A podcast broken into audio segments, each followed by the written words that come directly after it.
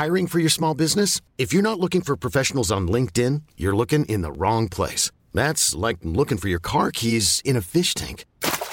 LinkedIn helps you hire professionals you can't find anywhere else, even those who aren't actively searching for a new job but might be open to the perfect role. In a given month, over 70% of LinkedIn users don't even visit other leading job sites. So start looking in the right place. With LinkedIn, you can hire professionals like a professional. Post your free job on linkedin.com slash achieve today. Heraldo Podcast, un lugar para tus oídos. Que nadie nos olvide. Feminicidio de Leonor Soria Moreno, 31 de mayo de 2021, Río Blanco, Veracruz. Leonor se encontraba en el patio de su casa cuando fue asesinada. Seguramente cuidaba de sus plantas y de sus mascotas porque era lo que más disfrutaba hacer, recuerda Paola, su nieta.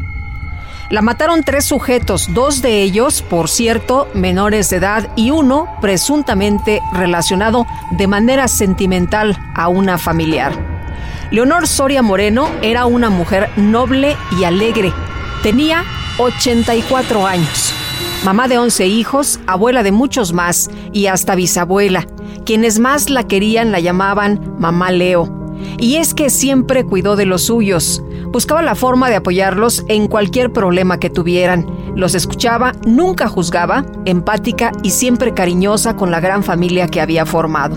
Ella hacía labor en la iglesia, era catequista, este, siempre iba a misa, pero pues aparte cuidaba enfermos, los vecinos la buscaban para inyecciones, para cuidar enfermos, para el rosario, que cuando alguien se moría, o para ir a rezarle a algún enfermo. Era como muy humanitaria mi abuelita. Las primeras versiones del feminicidio de Leonor apuntan a que habían entrado a robar a su casa y la mataron. Y en efecto, así fue, pero el caso se tornó mucho más complejo.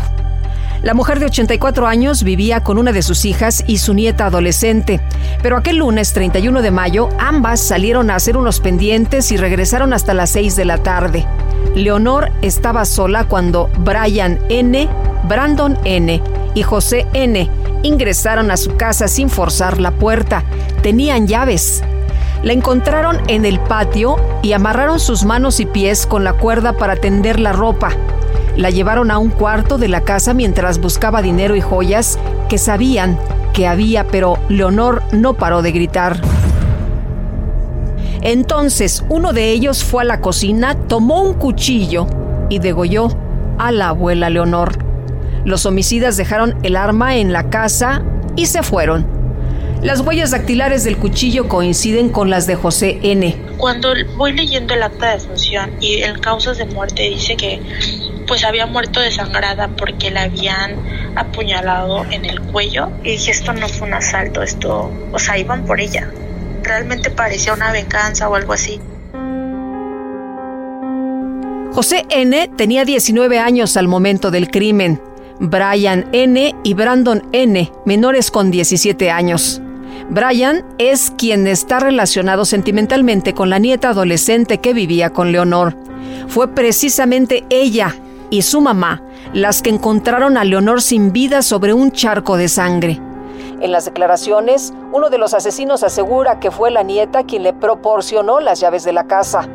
Las cámaras de seguridad mostraron a los tres implicados entrando a casa de Leonor y a los pocos días, mientras la policía hacía un rondín, encontraron a los tres sujetos con drogas y haciendo disturbios. Tras agredir físicamente a los agentes, fueron detenidos. Llevaban las joyas robadas de la abuelita de 84 años. Con las evidencias, los tres declararon estar implicados en el caso, pero a pesar de las pruebas, el sistema de justicia no apoya a la familia en la búsqueda de justicia por mamá Leo, pues a casi un año del feminicidio no hay avances. Los dos menores de edad estuvieron detenidos por cinco meses sin recibir sentencia y fueron puestos bajo arresto domiciliario. José N. permanece en el penal de la Toma, en Jalapa, Veracruz, pero la familia declara que no sabe nada de su proceso. Aún no hay justicia para Leonor Los menores de edad están en sus casas mientras que las audiencias programadas se han suspendido dos veces por diferentes pretextos. La nueva audiencia es el 12 de mayo de 2022, esperando a que no se vuelva a cancelar. Tras el feminicidio de la abuelita, la gran familia quedó dividida, pues aún no se confirma la participación de la nieta adolescente en el caso.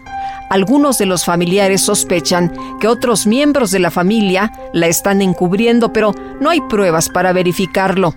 No toda la familia está enterada de los avances, solo unos cuantos tienen la información completa al notar varias inconsistencias y verdades a medias, y para agilizar la larga espera de justicia, algunos nietos de Leonor decidieron hacer presión social mediante la página de Facebook Justicia para Leonor para que no se olvide el caso y sea archivado como miles de feminicidios más en México.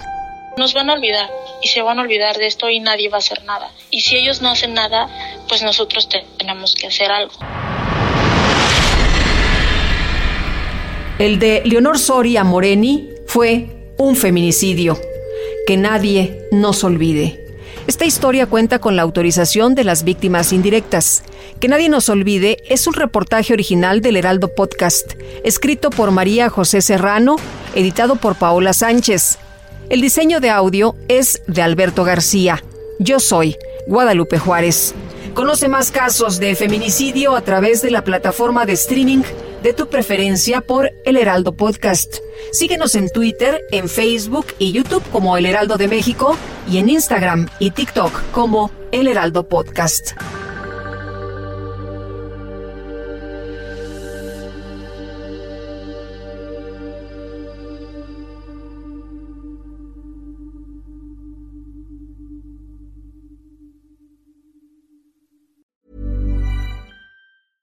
Ever catch yourself eating the same flavorless dinner three days in a row? Dreaming of something better? Well, HelloFresh is your guilt-free dream come true, baby. It's me, Kiki Palmer. Let's wake up those taste buds with hot, juicy pecan-crusted chicken or garlic butter shrimp scampi. Mm. Hello Fresh. Stop dreaming of all the delicious possibilities and dig in at HelloFresh.com. Let's get this dinner party started.